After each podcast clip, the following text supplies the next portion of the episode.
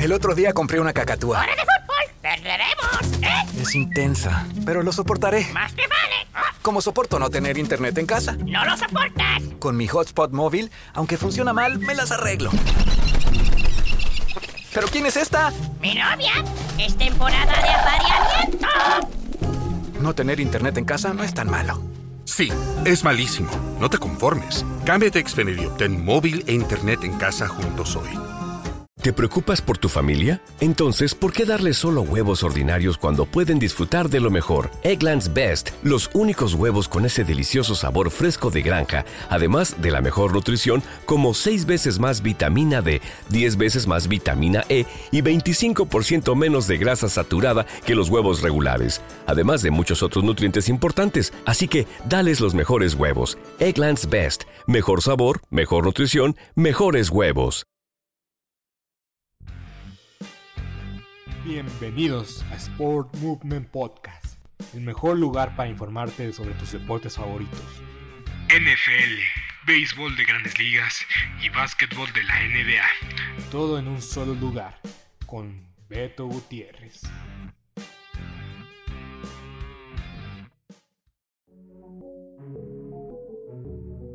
¿Qué tal? Sean bienvenidos a Sport Movement Podcast.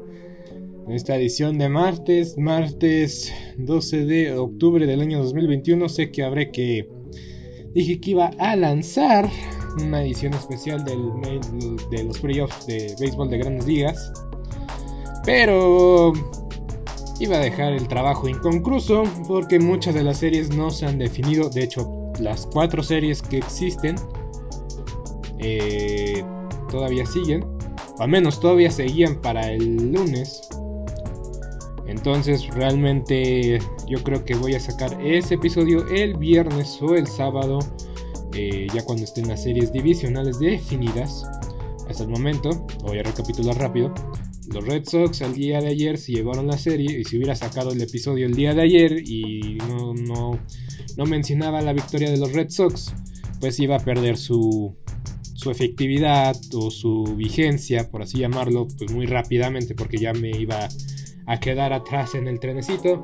Perdieron mis Dodgers el día de ayer y ayer golpeé el aire tan fuerte que no tienen ni idea. Una frustración enorme y un coraje increíble. Porque los Dodgers nada más permitieron 3 hits y aún así perdieron 1-0 en su campo con su gente y con su mejor lanzador que es Max Scherzer. Y estoy preocupado. Si no ganan hoy, adiós. Y el jueves va a ser un volado que tiene la ventaja San Francisco. Pero igual no está decidido, no está final, no es no está decidido hasta que ya hasta que sacan el out 27. Y bueno, ¿qué puedo decir? Eh, los Astros de Houston otra vez parece ser, parece ser se les acusa de robar señales. Y y los Bravos de Atlanta están jugando bien, maravillosamente bien. En verdad, si los Dodgers no ganan la Serie Mundial, mi, mi deseo, mi corazón se va a ir sobre los Bravos de Atlanta. Porque no quiero ver a los Astros ganar, no quiero ver a los Red Sox ganar. Y mucho menos quiero ver a los Gigantes de San Francisco ganar. Y sé que Chicago no tiene el suficiente equipo para competirle a los Astros. Entonces, esta edición y este intro rápido hablando de béisbol de grandes ligas es más bien una. Una. No, es discrepancia, una. Pues así, tal cual voy a decir que es lo que siento y expreso este martes por la mañana que estoy grabando este podcast. Y pues básicamente cubrí de forma rápida las series divisionales del béisbol de grandes ligas. Ahora sí, el, el, el sábado va a haber un episodio especial, más a detalle, más profundidad, qué pasó, los pronósticos, quién se puede llevar a la serie mundial, eh, ya con un punto de vista más objetivo.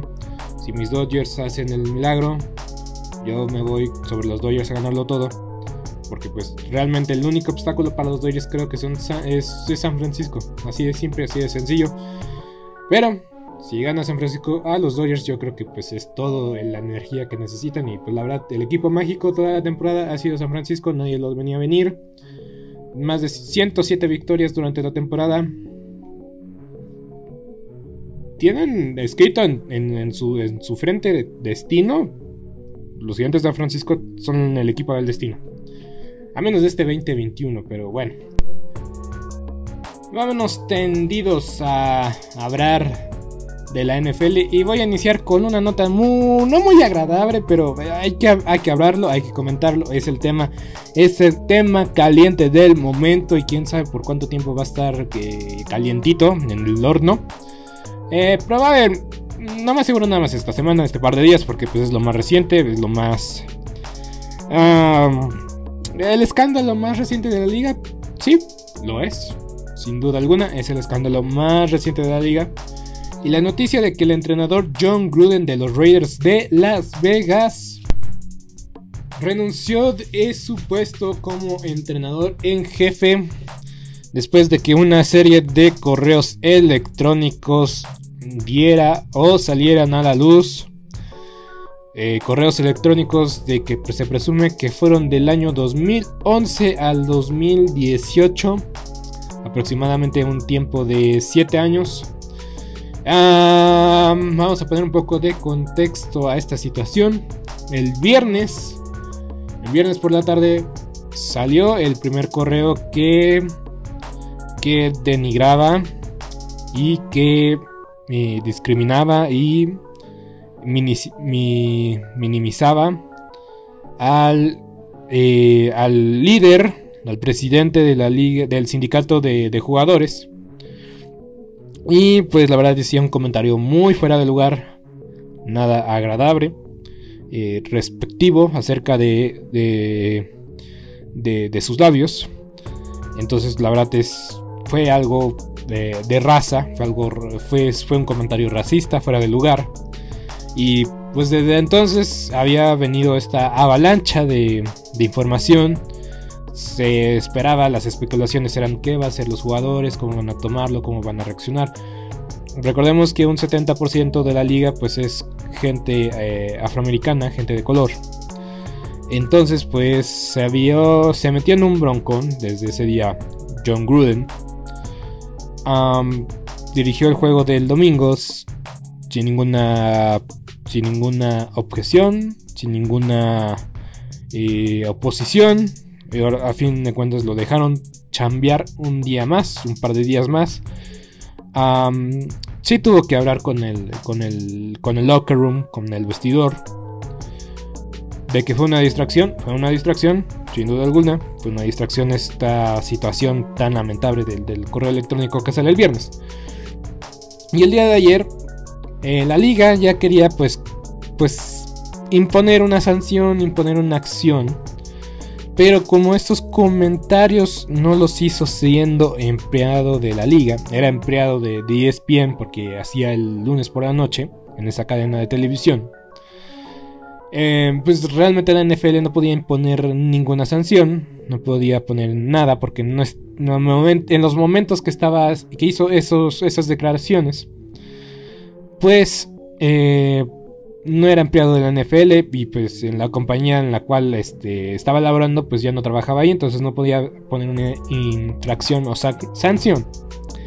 Entonces pues básicamente el único que podía imponerle algún acto disciplinario era el, dueño de los Raiders, Mark Davis, el heredero de toda la gloria de All Davis. All Davis que, que fue un adelantado para su tiempo. Le voy a comentar más adelante.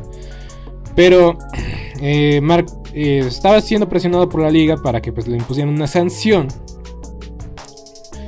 Y parece, parece ser que sí lo iba a hacer. Tal vez lo iba a multar, lo iba a suspender un par de juegos. No sé. No, no sabemos qué, qué hubiera pasado.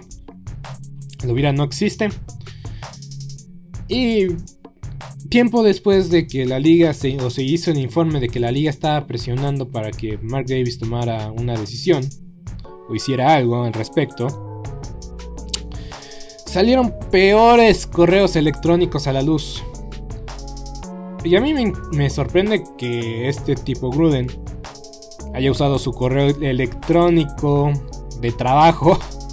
Porque se rumora que era la cuenta, no era la cuenta personal, era la, o nada más tenía una cuenta de correo electrónico, no lo sé, lo dudo. Pero el chiste es que John Gruden eh, hizo o se expresó de forma eh, incorrecta hacia, hacia muchas comunidades. Eh, comentarios homofóbicos, racistas, misóginos, sexistas, ah, hasta incluso pasarse fotos o contenido pornográfico eh, ahí lo vamos a dejar en contenido pornográfico con su otro, o menos en su correo electrónico. ¿Y por qué salen todas estas acusaciones y por qué salen a la, luz todo esto? Porque actualmente se le está investigando a muchos, a muchos funcionarios o exfuncionarios del equipo de fútbol de Washington. El equipo de fútbol de Washington ha tenido muchas acusaciones en años recientes de que la cultura ahí ha sido tóxica, tóxica, tóxica, tóxica por años.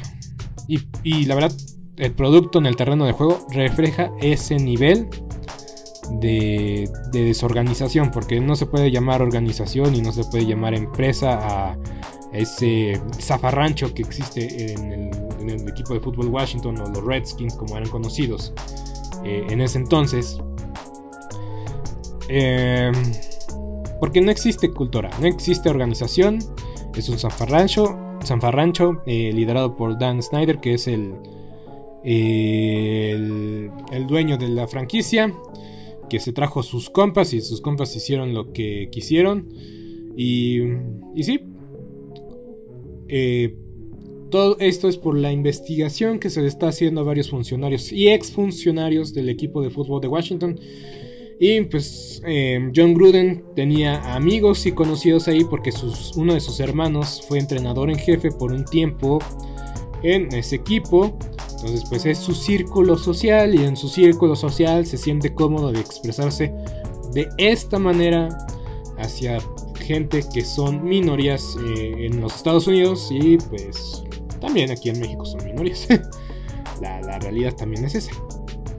Pero obviamente el tema de las minorías es más fuerte allá en Estados Unidos a raíz de actos que pasaron el año pasado. Y pues obviamente pues eh, no reflejan los valores que la liga quieren, eh, pues quieren imponer o que quieren tener a, corto, mediano y largo plazo. La verdad es que son comentarios que pues actualmente en la actualidad en el mundo que vivimos eh, actualmente pues ya no tienen lugar. Eh, comentarios como de, homofóbicos teniendo a, un jugador abiertamente abiertamente gay en, tu vestidor eh, pues no cabe la verdad no cabe o al menos no tiene sentido en seguir trabajando teniendo a un miembro de esta comunidad dentro de tu lugar de trabajo y aún así hacer este tipo de, de, de, comentarios pues pues afecta a, al equipo te ven con diferentes ojos de diferente manera.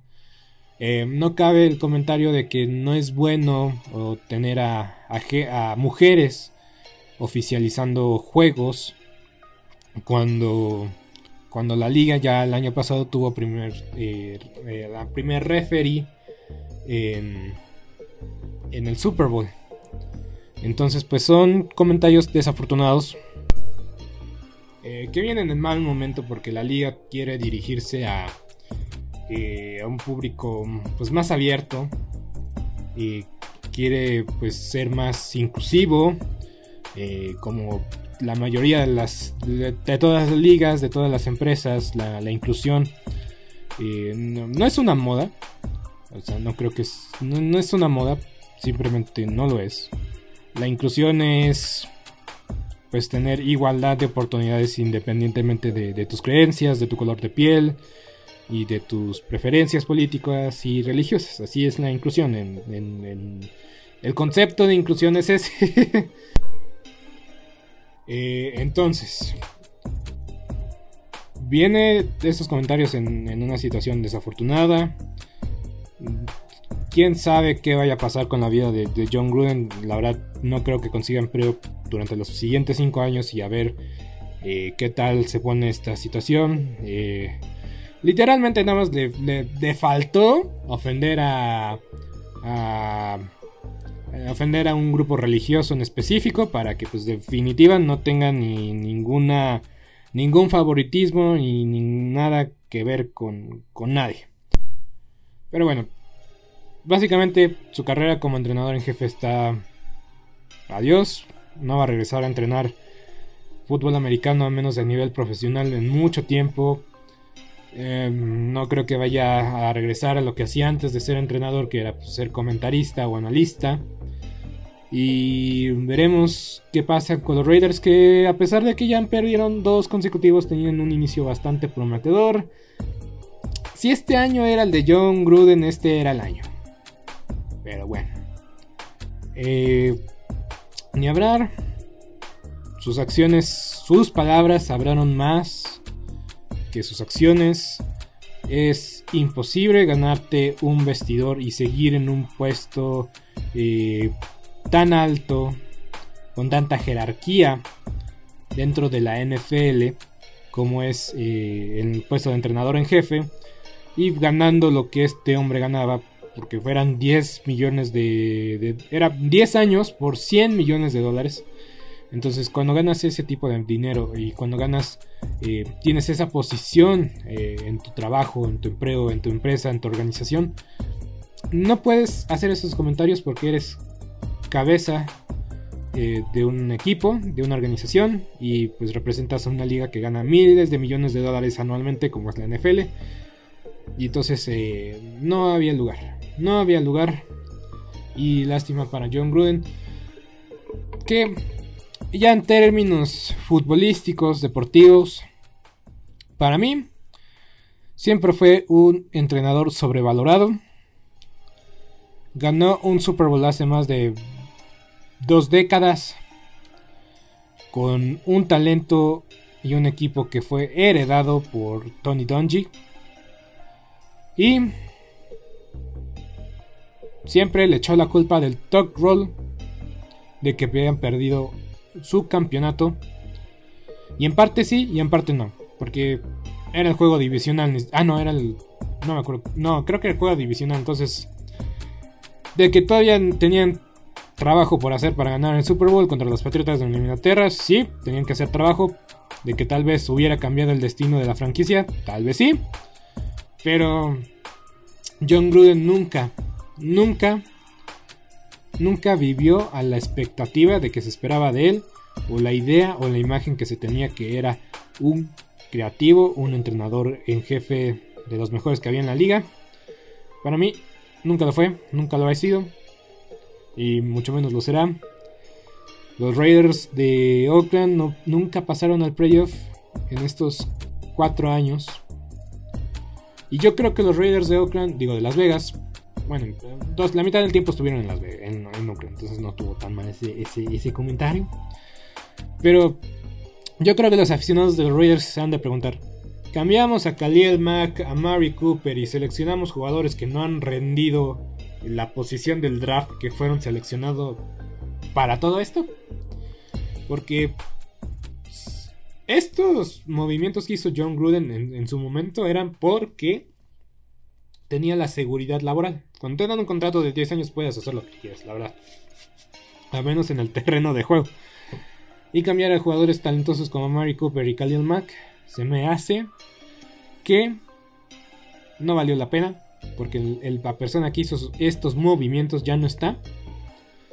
Desgraciadamente. Y los Raiders de Las Vegas vivieron la experiencia de Las Vegas. Porque todo lo que pasa en Las Vegas se queda en Las Vegas.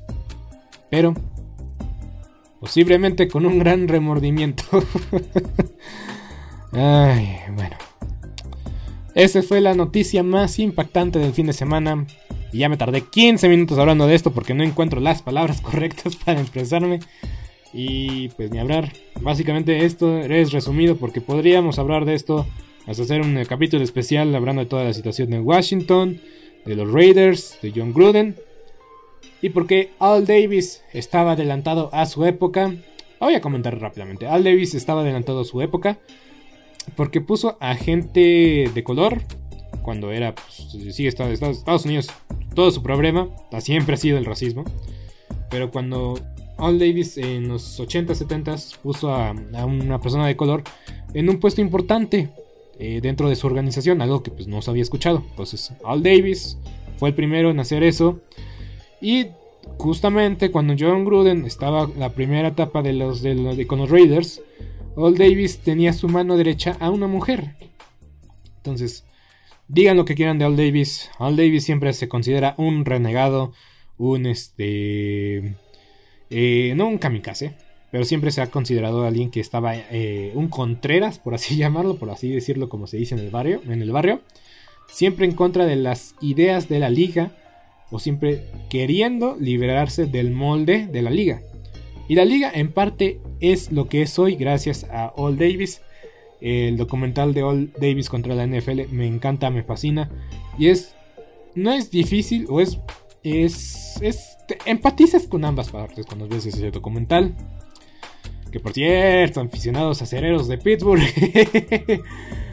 Al Davis al Davis le tiene mucho resentimiento a los acereros de Pittsburgh y con, con, con pensamientos justificados. Vámonos, vámonos ya a la, a la semana 5 de la NFL. Ya, ya, ya, ya, ya, ya, ya. Mucho, mucho, mucho. Mucha noticia, mucha opinión, mucha polémica. Pero vámonos a los que nos más, más, más nos llaman la atención, que son lo que pasa en el terreno de juego. Obviamente, tiene más... Eh, no, hay que descuidar lo que pasa fuera del campo del, terreno de juego, porque afecta. Lo que pasa fuera siempre afecta eh, lo que sucede en el terreno de juego. Obviamente, casos diferentes, situaciones diferentes, pero cómo afectó el 9-11 a los equipos de Nueva York.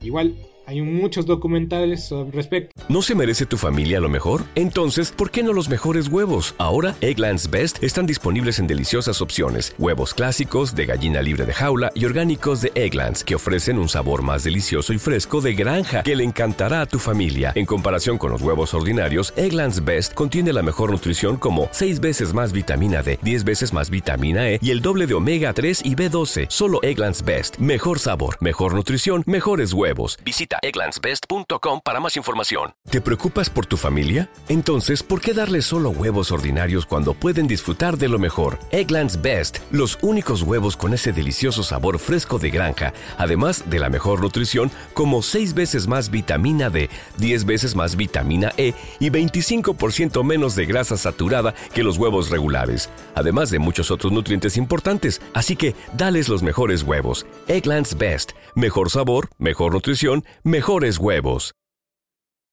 ¿No se merece tu familia lo mejor? Entonces, ¿por qué no los mejores huevos? Ahora, Egglands Best están disponibles en deliciosas opciones. Huevos clásicos, de gallina libre de jaula y orgánicos de Egglands, que ofrecen un sabor más delicioso y fresco de granja que le encantará a tu familia. En comparación con los huevos ordinarios, Egglands Best contiene la mejor nutrición como 6 veces más vitamina D, 10 veces más vitamina E y el doble de omega 3 y B12. Solo Egglands Best. Mejor sabor, mejor nutrición, mejores huevos. Visita egglandsbest.com para más información. Vale la pena mucho verlos. Pero bueno, vámonos con el partido del lun, del, del domingo por la mañana. no sé cómo llamarlo, no sé cómo decirlo. El domingo por la mañana los Falcons en Londres ganaron 27-20 a los Jets de Nueva York. Yo la verdad me fui con la idea que los Jets iban a ganar este partido. No me equivoqué. Yo me voy con la idea de que no estuve tan descabellado la idea que los Jets ganaron ese partido. Porque los Jets. Los Jets estaban regresando, ¿eh? Estaban de 17-0 en algún momento. Y empataron el juego. Ah, no, estuvieron cerca de empatar el juego. Se quedaron cerca. Y los Atlanta Falcons casi otra vez arruinan todo este. Esta oportunidad. Otra. Otra. Otra ventaja que casi pierden los halcones. Kyle Pitts tuvo un juego dominante. Kyle Pitts, se los dije que Kyle Pitts iba a tener un juego dominante. 9 recepciones, 119 yardas, una anotación. Eh, Cordell Patterson, que está jugando como receptor y como, como corredor, más de 100 yardas totales. Eh, va, una, maravilla este Cordell Patterson. Mucho tiempo jugando como jugador de, equipos especiales y está teniendo un buen segundo aire. en el equipo de Atlanta. Obviamente el equipo de Atlanta no está jugando nada, entonces le dan chance de mostrar sus capacidades y talentos. Matt Ryan, 33 de 45, 342 yardas, 2, anotaciones, 0 intercepciones. Zach Wilson, 19 de 32, 192 yardas, 0 anotaciones, 1 intercepción. Ya lo dije, cuando un quarterback novato lanza una intercepción, no hay que crucificarlo. Es parte del aprendizaje. Pero insisto, estuvieron muy cerca, muy cerca los Jets de Nueva York de, empatar el partido. Y pues ya con el partido empatado, pues ya sabes que los, los Falcons no van a responder. Y un juego que pues creo que mm, cumplió con la expectativa de los fanáticos de londinenses que se dieron cita en el estadio de los del Tottenham, de los de Tottenham Spurs. Y como lo mencionaba el, viernes, eh, pues la verdad la liga está teniendo mucha atención del mercado alemán. Ya se, es un hecho de que la liga va a jugar en Alemania tarde que temprano y equipos están peleando la oportunidad de, ir a Alemania a tener un juego de la NFL. Yo creo que es una gran oportunidad para que la liga se siga expandiendo. El mercado alemán es mayor que el, mercado eh, inglés. Entonces, Alemania va a jugar eh, prontamente un partido de la NFL. Yo creo que el próximo año, como lo venía diciendo el viernes, es cuestión de tiempo, no es cuestión de sí o no, es cuestión de cuándo la NFL va a tener un juego en Alemania y pues veremos quiénes van a ser los afortunados de, estar ahí. Eh, sobre el horario pues no afecta mucho, es básicamente ese mismo horario en Europa, entonces yo creo que mm, será igual en la mañana.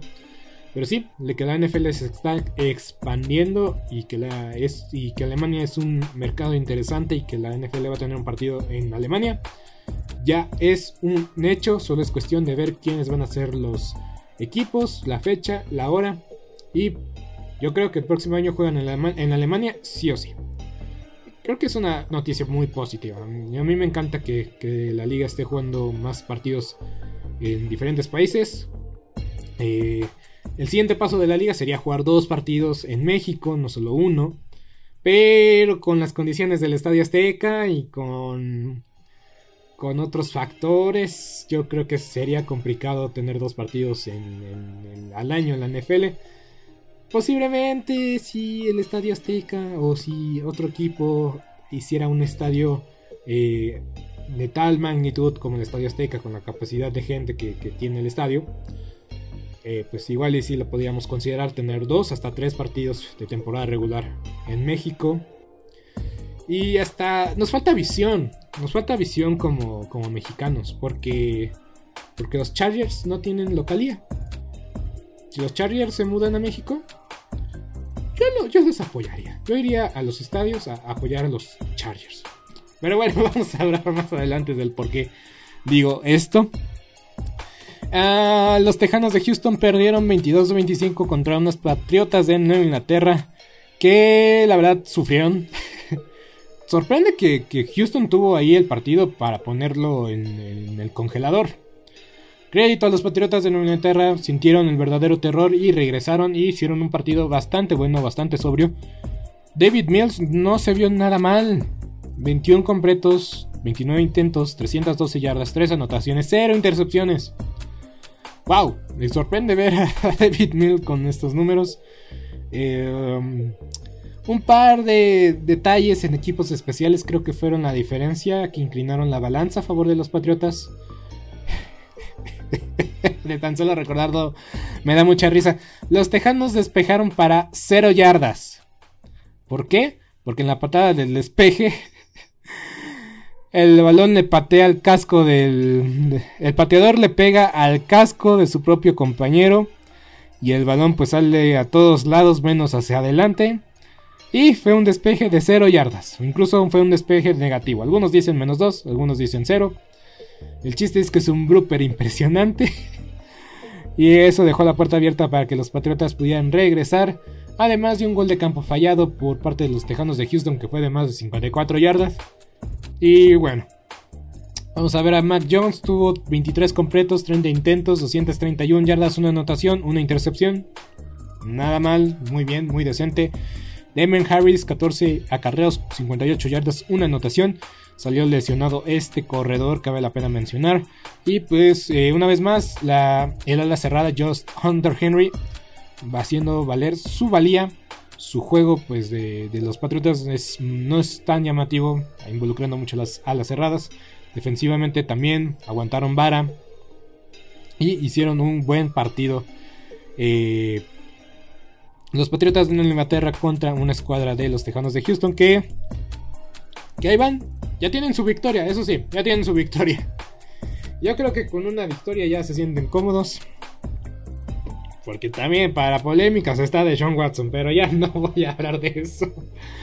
Los vikingos de Minnesota ganaron agónicamente su partido, 19 puntos a 17 contra una escuadra de los Leones de Detroit que siguen estando cerca, pero que no están listos todavía para conocer las mieles, las mieles del éxito, las dulces mieles del éxito. Todavía no alcanzan los Leones de Detroit, pero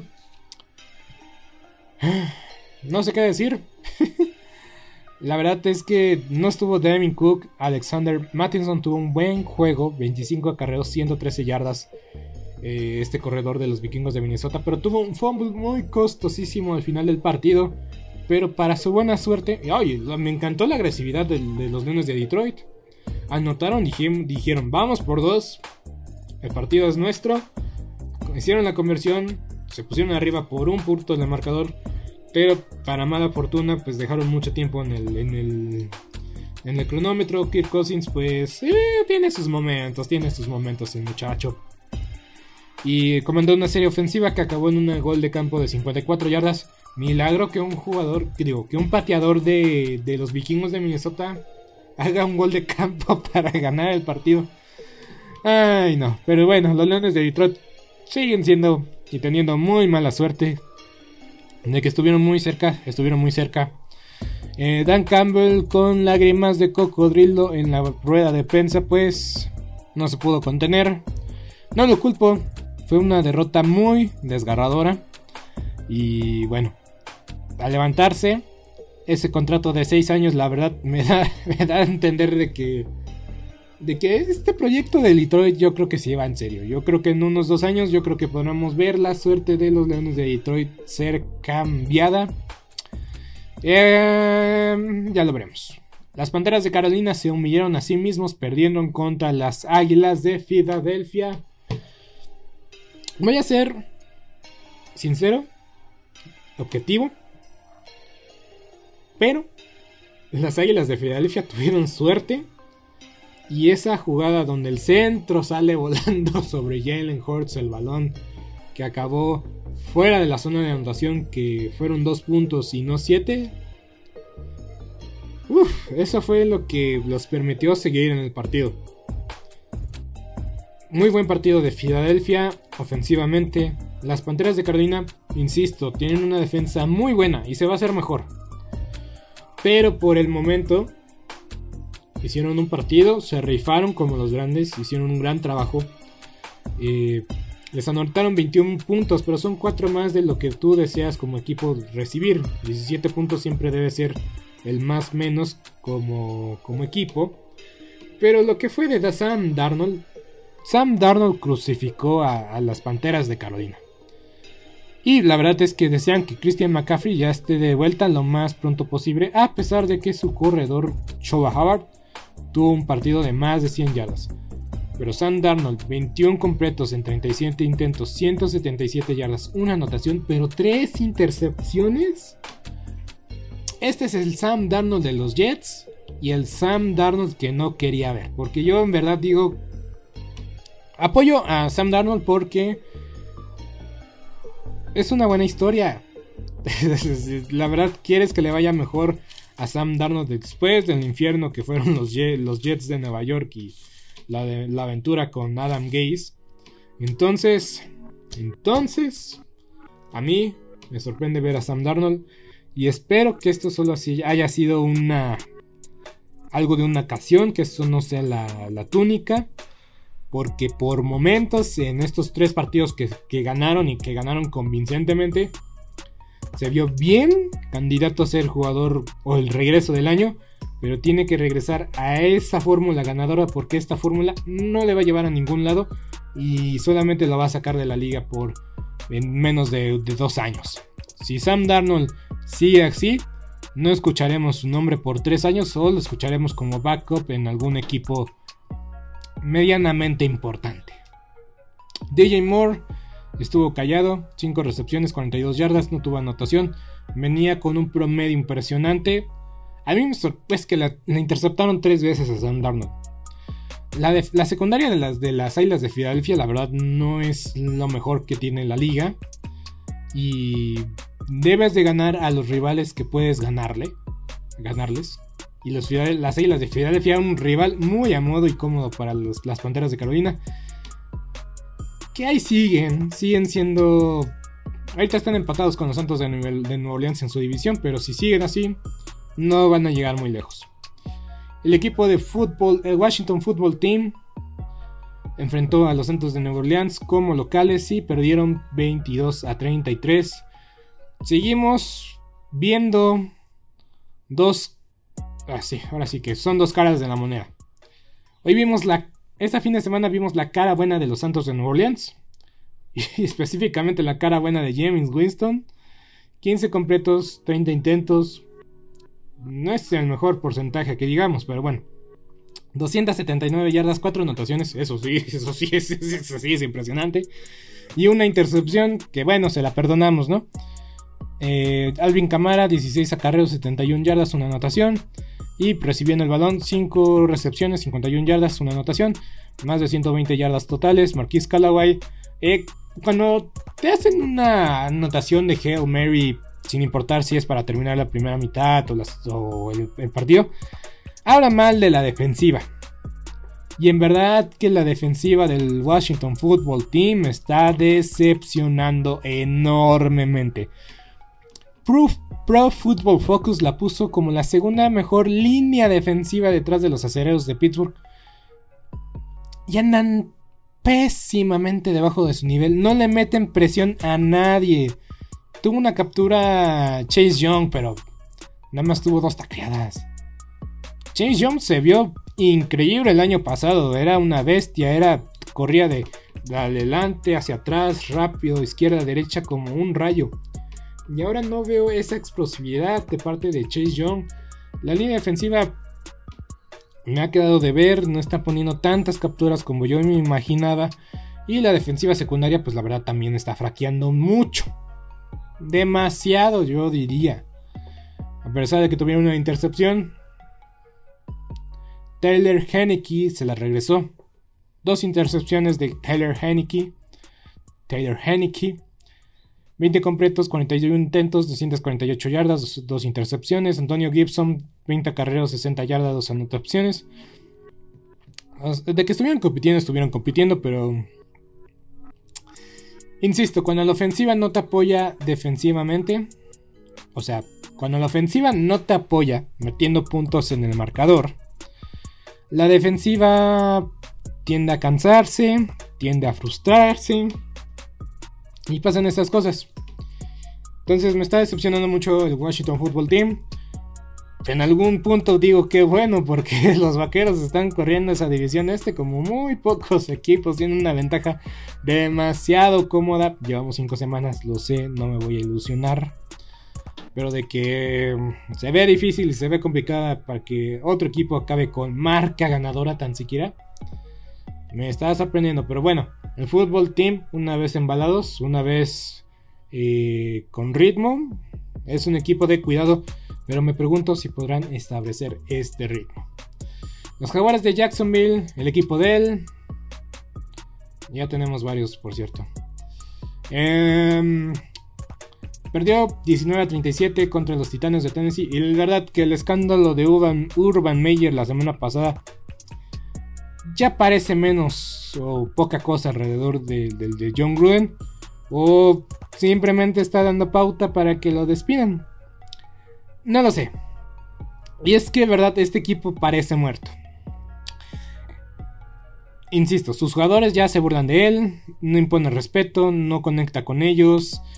Si no ganan en dos partidos o tres, yo creo que lo despiden.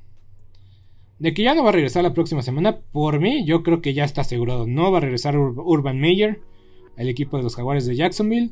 Y pues los Titanes, pues ganaron 37-19. Yo me, yo me fui con los Jaguares simplemente porque pues perder contra los Jets, yo creo que es inaceptable. Entonces perdí la fe en los Titanes de Tennessee, pero pues crédito hicieron lo que tenían que hacer, dominaron el encuentro, humillaron a su, oponente. Y pues a recuperar la confianza, porque perder contra los Jets, nadie te va a tomar en serio cuando pierdes contra los Jets de Nueva York. Y los Bucaneros de Tampa Bay tuvieron un día de campo contra los Delfines de Miami que están lejos, lejos, lejos de ese nivel que se vieron la semana, digo el año, el año pasado. La defensa, la defensa ha estado lejos, lejos, lejos, lejos, lejos de su nivel el año pasado. Y ahora tocó que Tom Brady se despachara con 5 anotaciones, más de 400 yardas.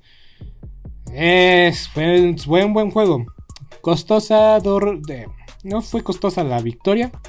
Pero la Bond Davis, este linebacker que es un espectáculo, que es el corazón de su defensiva, me permito decir eso va a estar fuera de, cinco, de 4 a 6 semanas después de una lesión en el tobillo.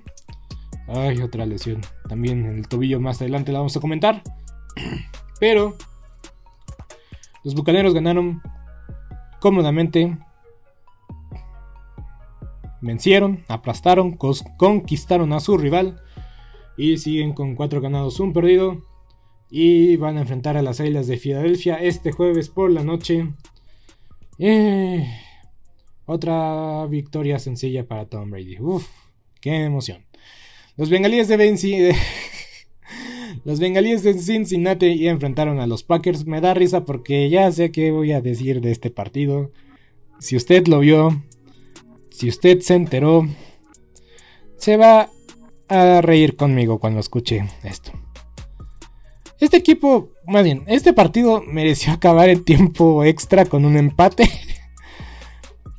Porque los bengalíes de Cincinnati son los, reyes del empate, cabe destacar. Nadie quería ganar este partido. Eh, los Bengals, me, quedan, me queda claro que los Bengals no son un fran. Están empatados con Baltimore. Ah, no, no, no, no, no, no, no, no ganaron. no son un fran. Pero están empatados con los Cafés de Cleveland y con... Están empatados con los Cafés de Cleveland en su división con dos, tres ganados, dos perdidos. Los Packers eh, siguen ganando. Yo la verdad, yo pensé que iba a jugar Jalen Smith, pero vaya que les hizo falta un linebacker o mejor ayuda en la defensiva. No estuvo su mejor corner, también eso lo aprovechó Joe Burrow, quien se dio un partidazo. Ay, pero ¿cómo lo pegan? ¿Cómo se expone Joe Burrow? Si de por sí, insisto que yo había tomado el tackle de Oregon, Penny Sedwell, en lugar de llamar Chase. Simplemente porque tienes que cuidarlo, tienes que protegerlo. Pero bueno, de que son un circo aéreo espectacular los Cincinnati Bengals, lo son. Y qué decir de Aaron Rodgers que tuvo un día increíble con Davante Adams. Qué gran partido de Davante Adams. Yo lo tuve en el fantasy y me, me anotó 37 puntos. Saludos, Dante.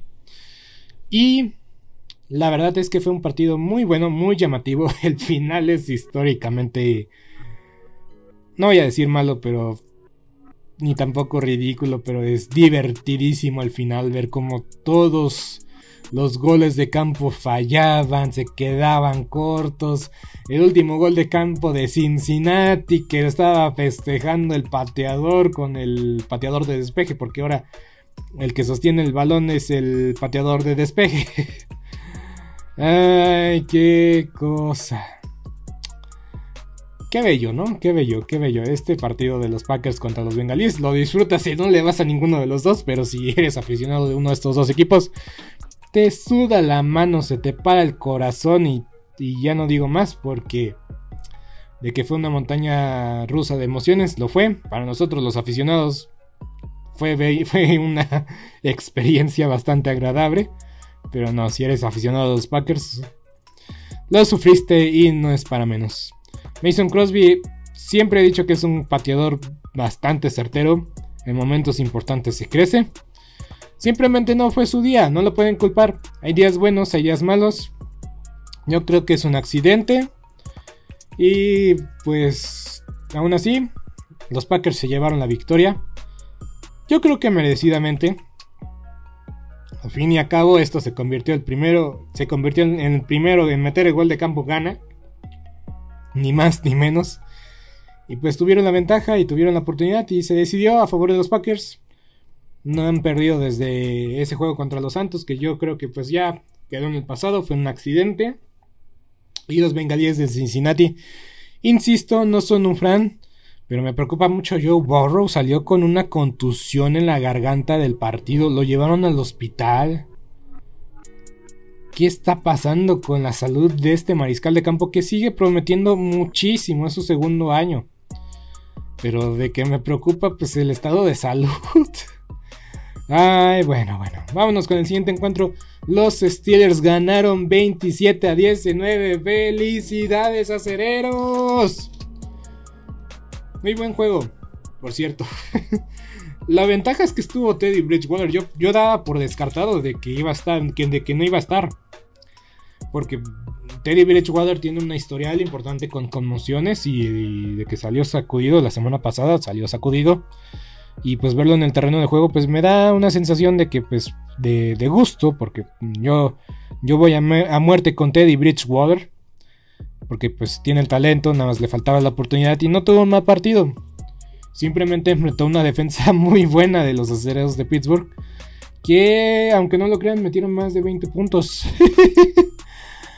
ok, vamos con Big Ben Roethlisberger que tuvo 15 completos, 25 intentos, 253 yardas, 2 anotaciones. El caballo de la batalla, Najee Harris 23, acarreó 122 yardas, 1 anotación. A pesar de que Juju Smith Schuster ya se dio descartado por el resto de la temporada, yo creo que Chase Claypool está levantando su nivel. Esa es una gran y enorme noticia para los acereros de, Pittsburgh. Yo creo que sí está un poco desconcentrado este Chase Claypool, la verdad. Yo lo veo un poco. Yo lo vi desconcentrado porque no estaba teniendo los números ni, ni el impacto en el terreno de juego. Pero en este partido Oye, la verdad, los corners de los Broncos son bastante buenos. Patrick Sortain. Patrick Sortain, pues yo lo quería para los vaqueros y, aún así tuvo más de 100 yardas. Chase Claypool. Si Claypool se enciende y se prende, pues yo creo que tiene más chances la ofensiva de Pittsburgh, la verdad. Y Teddy Bridgewater, 22, 24 completos, 38 yardas, 288, dos anotaciones, una intercepción. La intercepción pues ya fue al final, en una jugada pues rota y desesperada. No lo puedo culpar, hizo las cosas decente, bastante bien. Enfrentó una buena defensiva. Eh, Corland Sutton, 7 recepciones, 120, 120 yardas, una anotación. Tim Patrick, 7 recepciones, 89 yardas.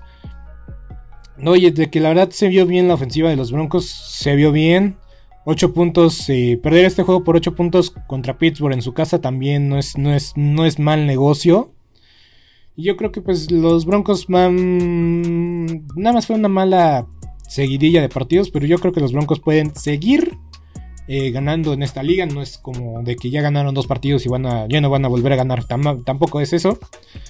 Y pues los acereros, pues bueno, yo creo que pueden lograr dos partidos consecutivos ganando. Y pues vamos. Eh, a pesar de que casi le interceptan dos veces a Rotlisberger en el partido, de que se vio mejor ofensivamente, se vio mejor. Entonces, pues, ánimo aficionados de los acereros, nada más fue un man mes. Pueden tener un, buen octubre. Noviembre y diciembre están veremos, pero pues eh, arriba la esperanza. Arriba la esperanza. Eh, quien ya no tiene esperanza para mí son los Raiders de Las Vegas. si lo mencioné, ya lo comenté. Simplemente no estaban listos para jugar no estaban listos y los Chicago Bears aprovecharon de que pues no no tenían no estaban listos, no tenían confianza y pues se fueron adelante en el marcador rápidamente. Y pues los Osos aprovecharon. Eh, Justin Fields tuvo un buen partido, la verdad es que pues lo vi venir.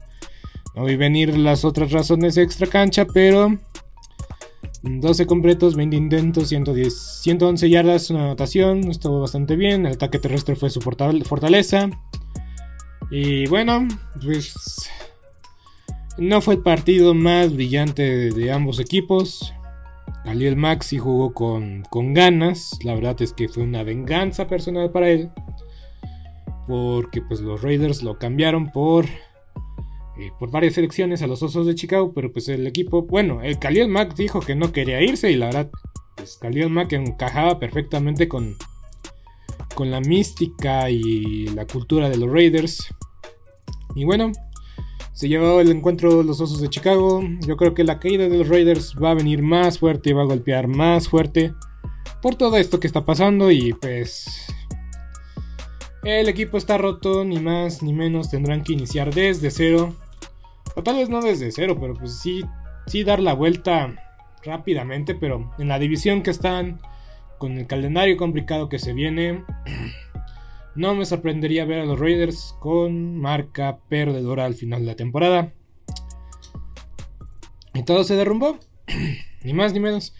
Eh, voy a dejar al final el partido de los Chargers contra los Browns porque fue un juego alucinante. Entonces me voy con el partido de los Vaqueros de Dallas contra los Gigantes de Nueva York.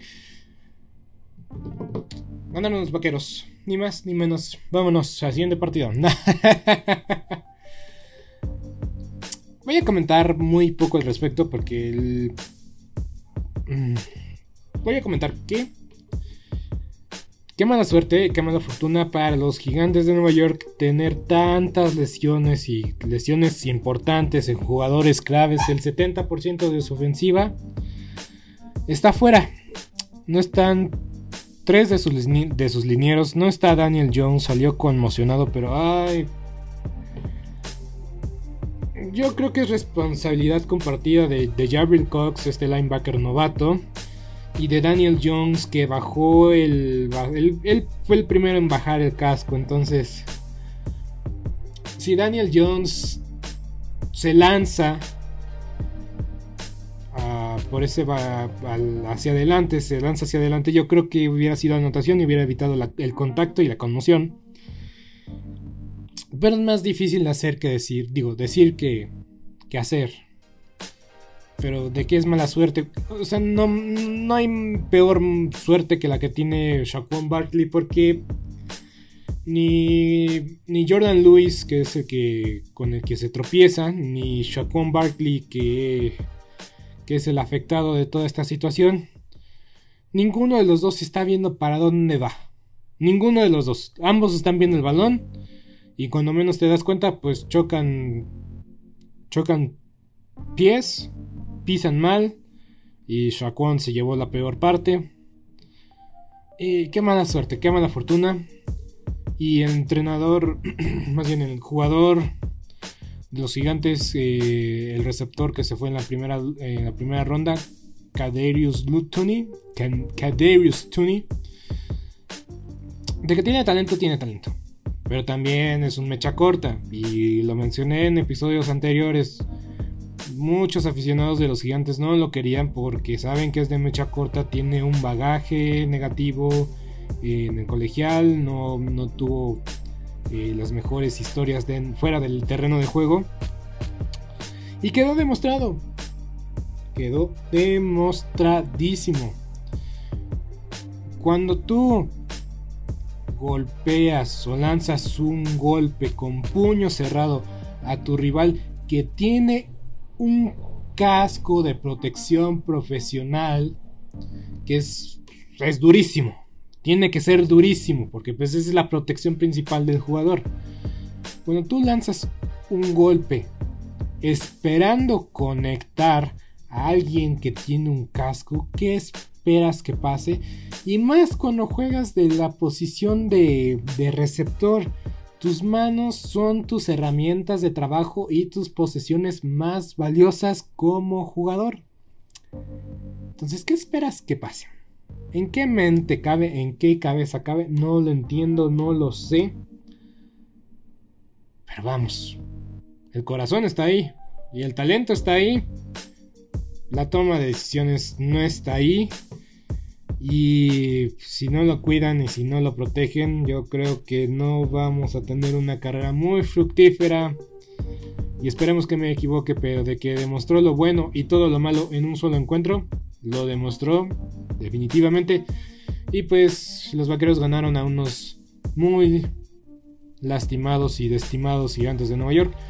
E insisto, el, discurso del entrenador Joe Judge está quedando corto, se está quedando eh, muy lejos de la realidad. Y pues no puedes ocultar el sol con un dedo. Un ganado, cinco perdidos. Ah, no. No, un ganado, cuatro perdidos, perdóname. Pero ya sabes, los gigantes van a enfrentar a los Rams la próxima semana, entonces no esperen. No esperen menos. Y ojo, Jalen Ramsey contra este chico. Oh, Jalen Ramsey, la verdad es de mecha corta también. No, Jalen Ramsey es inteligente, pero su especialidad es que es que es provocar a los rivales. Entonces ahí va. Eh, se va a desatar la gorda. Ya, ya también el año pasado se pelearon estos dos equipos. Entonces no sé qué vaya a pasar, no sé qué vaya a suceder. Pero de qué va a valer la pena ver, va a valer la pena verlo. Los Cardenales de Arizona ganaron 17-10 a los 49 de San Francisco, que ganaron sus primeros dos encuentros, pero otra vez ya están con marca perdedora una vez más. Insisto, Kyle Shanahan tiene varias temporadas con marca perdedora. Hay que cuestionarnos un poco más sobre Kyle Shanahan, ¿eh? Pero bueno, Trey Lance, como dije, hizo muchas cosas muy buenas, hizo algunas cosas mal, pero no les alcanzó, no fueron suficiente para llevarse este encuentro en el desierto. Y la verdad, créditos a la defensa de los 49 que, que sostuvieron a, su equipo por mucho tiempo, porque mucho tiempo limitaron a, las, a la, explosiva ofensiva de los Cardenales a 10 puntos. y también crédito a la defensa de los Cardenales, que también contuvo a la ofensiva de los 49 a 10 puntos. Y pues dejaron escapar muchas oportunidades de Troy Lance y los 49 ofensivamente. Yo creo que Trey Lance debe ser el titular. Tiene cosas muy buenas este chico. Entre más repeticiones mejor se va a hacer. Y los, y los Cardenales pues siguen ahí. De que iniciaron bien esta temporada y que iniciaron bien anterior, no, no me queda ninguna duda. Pero lo importante e interesante será ver cómo termina este equipo de los Cardenales. Yo creo que van a estar en los playoffs. Ya sin. Ya sin Russell Wilson dentro de la ecuación. Yo creo que los Rams y los eh, Cardenales van a estar en los playoffs de parte de la ofensiva de, la. Del. de parte del, de la división oeste de la nacional. Entonces. Ya veremos en qué posiciones quedan si se vuelvan a cruzar las caras en el, primer juego de, de, Wild Card, de comodín. Pero bueno, ganaron los Cardenales y ahora sí, vámonos a lo chido, a lo bueno. Los cargadores vencieron 47 a 42 a los Cafés de Cleveland en un partido impresionante. 41 puntos anotados en el cuarto cuarto, 41 puntos, es una locura. Qué gran encuentro, qué gran partido de ambos Ambos entrenadores en jefe son bastante jóvenes. y me encanta porque son agresivos, confían en su ofensiva, dan el mensaje de, de, de, a por ellos, vamos con todo, sin miedo al éxito. wow. Y también fue un duelo muy físico, muy difícil para los jugadores. Al final del partido todos estaban lesionando, todos, todos se entregaron por cada uno de sus equipos y todos dieron y rindieron al máximo. Uf. Ni hablar. Nunca había visto de que una defensiva por completo mentiera al ofensivo rival a la zona de anotación. Y esto pasó, esto pasó en este partido. Qué gran encuentro, en verdad no decepcionó este partido. Los dos con tres ganados, un perdido. Alguien tenía que perder. Y eso fueron los cafés de Cleveland porque tuvieron el balón hasta el final. y yo lo dije.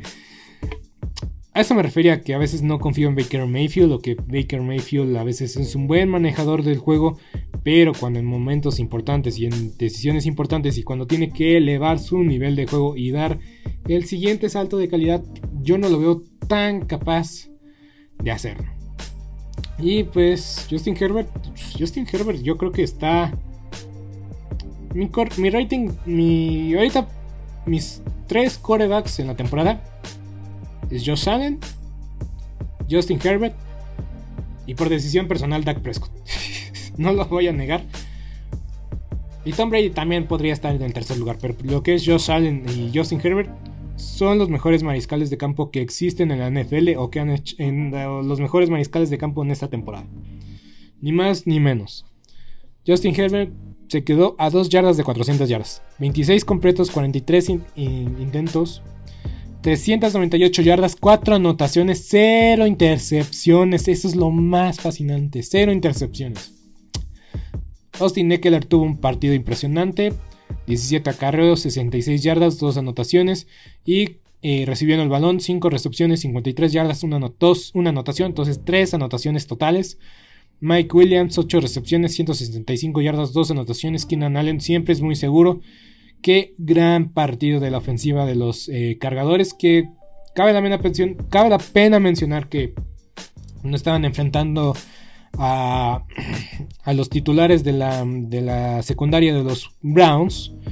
Pero aún así, no es excusa cuando, cuando ves un, un tiroteo y esos legendarios y esos fantásticos que los vas a recordar por muchos años, porque yo todavía recuerdo los Rams contra los jefes de Kansas City en Monday Night Football en Los Ángeles.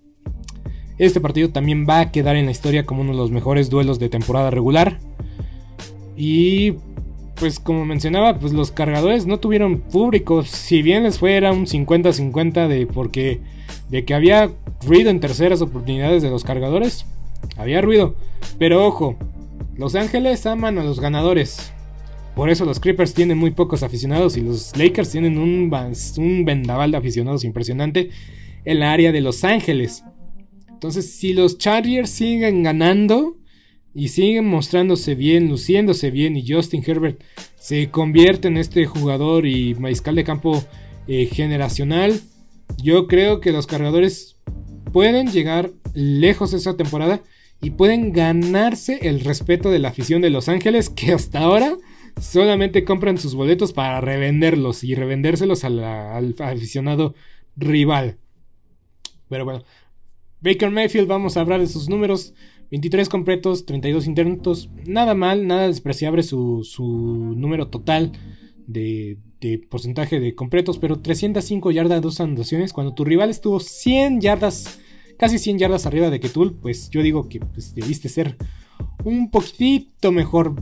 21 acarreos para Nick Chomp, 161 yardas, una anotación. Wow, dominó este Nick Chop. La verdad es que el ataque terrestre de este equipo de Cleveland es impresionante.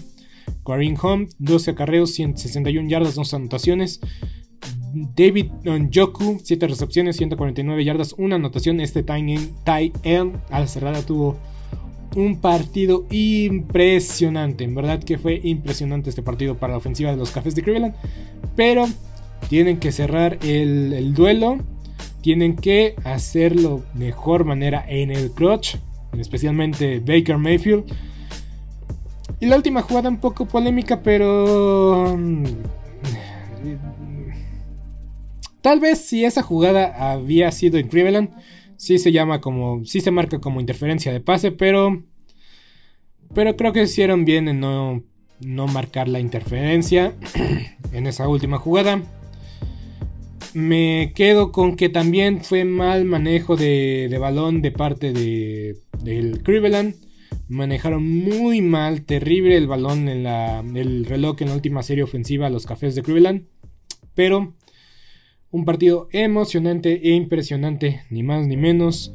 Cuando notan los dos equipos más de 40 puntos, fue un fantástico partido de lo más lindo que hemos visto en esta temporada. Y solo espero que los partidos sigan siendo mejores semana tras semana.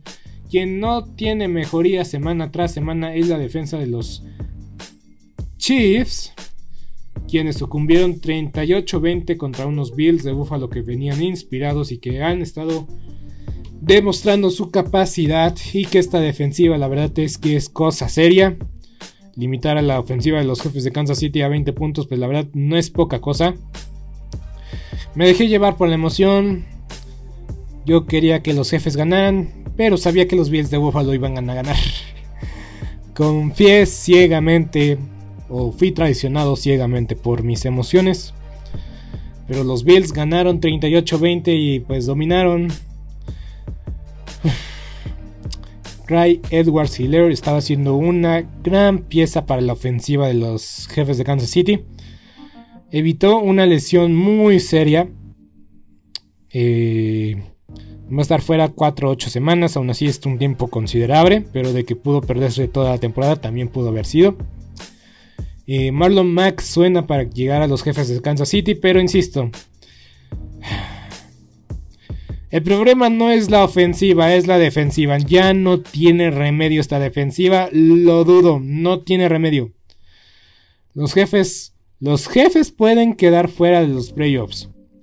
Va a depender mucho de lo que hagan los Broncos de Denver y los Raiders de, los, de Las Vegas, que a ver si se recuperan para enfrentar los 12 partidos que todavía nos quedan. No hemos pasado ni la mitad de encuentros. Y qué emocionante y qué interesante está la liga. Oh, yo creo que voy a cambiar mi ranking. Sin duda alguna. Sí, voy a cambiar mi rating. Número 1, Josh Allen. Justin Herbert, número 2. Lamar Jackson, número 3. Perdóname, Dak Prescott, tú eres el cuarto. Tom Brady sería el quinto. Nada más es pura. Pura. Eh, pura decisión personal 4 y 5. Pueden cambiarlos, no me importa. Pero para mí, Josh Allen número 1, Justin Herbert número 2 y Lamar Jackson número 3. Qué impresionante es Lamar Jackson, no lo puedes contener ya ni siquiera lo puedes contener. No lo puedes contener. Cuando se te, se te escapa. Cuando dejas que se caliente y cuando le das confianza y cuando ves que te está destrozando por las dos formas, por las dos vías, aérea y por el ataque terrestre, el partido está decidido. Es muy difícil para los Colts ganar. Es demasiado difícil ganar para los Colts. Se convirtió en algo imposible. Nada más han ganado un partido. Y yo dije, yo, yo creo que los Colts nada más necesitan un partido para poder ganar. Me equivoqué. Pero los Colts están enfrentando. La primera parte de los Colts en el calendario es muy complicada. Vamos a ver el, calendario de los Colts muy rápidamente. Han enfrentado a los Rams. Igual nada más han perdido uno. A los Seahawks. Perdieron, pero la verdad es que ahí se vieron bien y Russell Wilson pues se vio muy bien. Le ganaron a, los a los Dolphins que ya tampoco tienen cabeza, o que parece un pollo sin cabeza. Y perdieron contra los Titanes, un, partido divisional. Para su buena fortuna, enfrentan a los Tejanos la siguiente semana, a los 49 dentro de dos. Los Titanes otra vez, yo creo que ya están obligadísimos a llevarse ese partido. Y los Jets de Nueva York en un cuatro semanas. Se convierte la división o el calendario más a mundo para los Colts. Yo creo que los Colts pueden estar con 4 y 4 sin ningún problema o en algún punto 4 y 5. Pero qué, qué mala suerte, qué mala fortuna para los Colts. Ya cuando anotaron la última anotación los Colts, yo dije, el partido está decidido. Los Ravens no creo que respondan. Y llega Lamar Jackson y hace algo impresionante. También una, jugada polémica que no sabemos si fue pase ilegalmente lanzado o fue fumble, pero bueno. Tuvieron la oportunidad los Colts. Pero yo cuando vi que bloquearon una patada los, los Ravens, dije, ya ganaron los Ravens. Simplemente el momentum es tan raro de que te bloqueen una patada que cuando pasa básicamente todo el momentum se va de un lado. Y se fue a favor de los, de los Ravens que Lamar Jackson lanzó 442 yardas. Lanzó 442 yardas, 4 anotaciones. Uf, es que Lamar Jackson, Justin Herbin y Josh Shannon están gritando cada partido que yo merezco ser el MVP. Y no va a ser una votación nada fácil ni sencilla. Y no he mencionado a Aaron Rodgers. Tal vez ese partido fue tan malo en el primer partido que tal vez eso le va a quitar muchos puntos y muchos méritos. Pero bueno. Qué locura de partido. Y vamos, Mark Andrews, 147 yardas, 2 anotaciones. Marquise Browns, 125 yardas, 2 anotaciones. Qué locura. Y es que cuando se embaló la ofensiva de los Ravens, la defensa de los Colts se cansó, no pudo detenerlos, no pudo contenerlos y se decidió el partido. Qué gran partido, en verdad que, lo vi el día de ayer, me, me dejó muy buenas sensaciones. Ya después hice corajes con el partido de los Dodgers, pero qué gran partido para cerrar esta semana 5 de la NFL. Y una vez más, los falladores, los...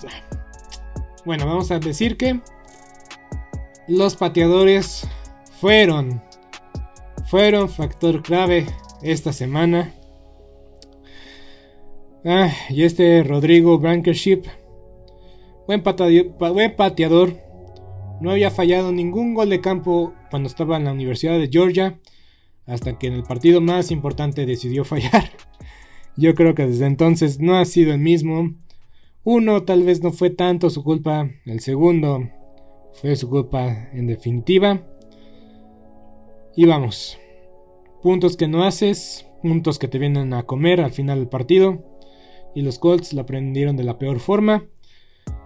Pero bueno, los Ravens, los Bills, los Chargers, los Vaqueros de Dallas, Tampa Bay y ah, también los Packers. Son equipos que van con 4 ganados, un perdido. Ah, los Rams también, claro que sí, 4 ganados, un perdido. Pero el único invicto sigue siendo, sigue siendo los Cardenales de Arizona. 5-0. Pero ojo, hay muchos equipos que tienen 4 y 1. Pero veremos qué tanto y qué por cuánto tiempo pueden llevar este enorme ritmo. Yo soy Beto Gutiérrez, gracias por fumarte una hora 20 conmigo. No sé cuánto tiempo va a durar esto, por cierto, pero en verdad que ha sido un placer recapitular esta semana 5 de la NFL con tanta emoción, con tantas cosas, con tantas historias. Y ni hablar, esto ha sido Sport, Sport Movement Podcast. Nos vemos el viernes con toda la información previa a la semana 6 de la NFL. Hasta la próxima.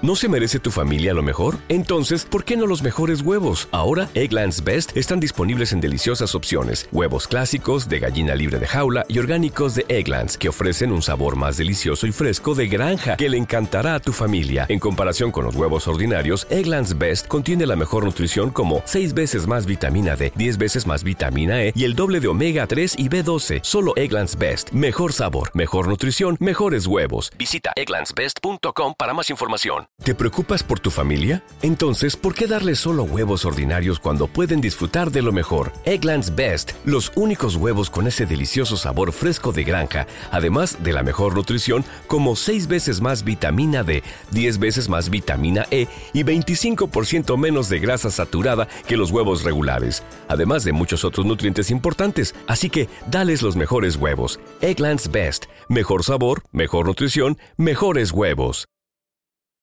¿No se merece tu familia lo mejor? Entonces, ¿por qué no los mejores huevos? Ahora, Egglands Best están disponibles en deliciosas opciones. Huevos clásicos, de gallina libre de jaula y orgánicos de Egglands, que ofrecen un sabor más delicioso y fresco de granja que le encantará a tu familia. En comparación con los huevos ordinarios, Egglands Best contiene la mejor nutrición como 6 veces más vitamina D, 10 veces más vitamina E y el doble de omega 3 y B12. Solo Egglands Best. Mejor sabor, mejor nutrición, mejores huevos. Visita egglandsbest.com para más información.